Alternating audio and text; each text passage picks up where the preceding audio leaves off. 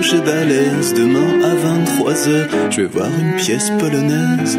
Je, je crois que le, le public euh, sera obligé de s'adapter puisque de toute façon, euh, il a pris un abonnement, il l'a payé et qu'on est subventionné. Il a du bonbon, Léon. Il porte un bandeau, Léon. Il a du bonbon, Léon. Au pauvre Léon. Hé, Claudius.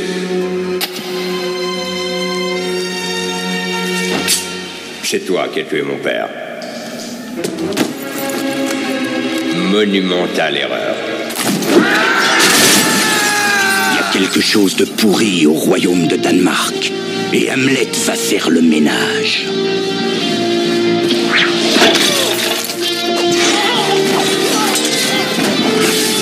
Retiens ta main, mon doux prince. Moi, d'où tu veux rire?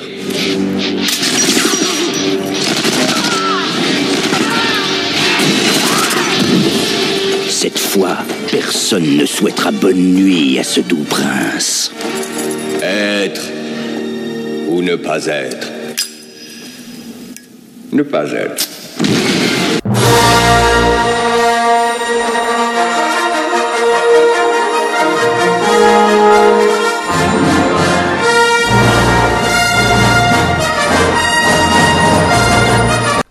Bonjour, bienvenue dans les carnets d'Avignon, nous sommes le mardi 7 juillet et aujourd'hui un épisode un peu spécial car le voilà, il arrive, le blockbuster du festival d'Avignon, celui qui compresse tout sur son passage, celui qui va faire l'unanimité critique et publique, l'ovation en fin de représentation et les premiers papiers parus dans la presse le prouvent, le spectacle complet 18 minutes après l'ouverture des places malgré ses 11 représentations où les gens qui cherchent des places ressemblent à des fans de Star Wars qui se battent pour avoir un autographe de Mark Hamill, Richard III mise en scène par l'Alfonso Cuaron des plateaux, le Christopher Nolan de l'écriture théâtrale, le fabuleux, le talentueux, le séduisant, le merveilleux Thomas Ostenmeyer. Comment appréhender la nouvelle mise en scène de Thomas Ostenmeyer 11 ans après sa magnifique mise en scène de Wojciech dans la cour d'honneur, la mise en scène qui m'a fait aimer le théâtre, qui m'a fait aimer le festival d'Avignon et sans laquelle je ne vous parlerai pas dans ce micro aujourd'hui.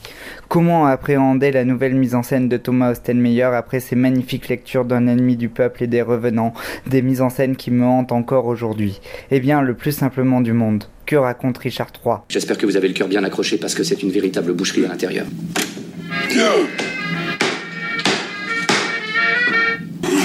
Richard III raconte la fin de la guerre des roses entre les York et les Lancastre.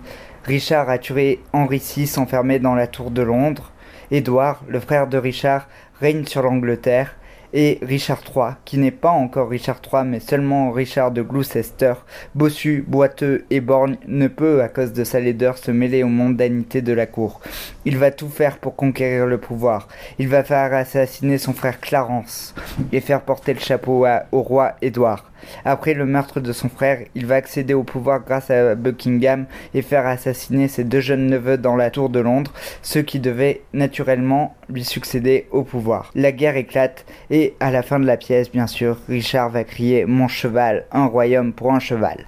Alors vous allez me dire l'histoire tout le monde connaît, bien que si vous ayez eu des difficultés à la comprendre, je vous conseille de regarder le film d'Al Pacino Looking for Richard, qui est un très beau film sur Shakespeare et qui est très éclairant à ce sujet. Alors que vaut cette mise en scène de Thomas Ostenmeyer Le plateau est magnifique, c'est un plateau rond qui ressemble à un ring de boxe ou à un ring de lutte, et dans le fond de la salle, il y a une façade de fer qui évoque euh, une usine ou une caserne de pompiers avec des coursives et une barre où on peut monter et descendre et se faire glisser. Au milieu de la scène, il y a un micro en fait qui descend du plafond comme un micro euh, d'enregistrement de jazz et euh, Richard III va se servir de ce micro pour nous susurrer son ascension au pouvoir. Et ça, c'est très intéressant parce que Richard III ne crie jamais, il ne fait que chuchoter. Et donc, on s'attache beaucoup à lui et il envoie le micro sur le public. Et cela m'a fait penser euh, à la mise en scène de Thomas Ostenmeyer d'Hamlet dans la cour d'honneur avec le rideau d'abattoir et les rubans qui avançaient et reculaient euh, sur les acteurs. Et bien là, je trouvais qu'il utilisait le même artifice de mise en scène avec ce micro. Et Richard III, comment il est alors? Eh bien, il est affublé d'un casque de boxeur qui ressemble aussi à un casque de quarterback de footballeur américain. Et donc, le sport est très présent euh, dans cette mise en scène vu que euh, le plateau arrondi ressemble à un ring de boxe, comme je vous l'ai déjà dit. Alors, euh, les scènes magnifiques, les plus marquantes les unes que les autres se succèdent. Par exemple, quand Marguerite maudit le clan de York, elle est en haut sur la coursive et ne se mélange pas aux autres qui sont en bas au milieu du ring. Et qui sont avides de pouvoir et qui font des intrigues pour accéder au trône. Et euh, donc euh, le fait que Marguerite soit en haut montre qu'elle a été bannie et c'est euh, très très beau comme, scène.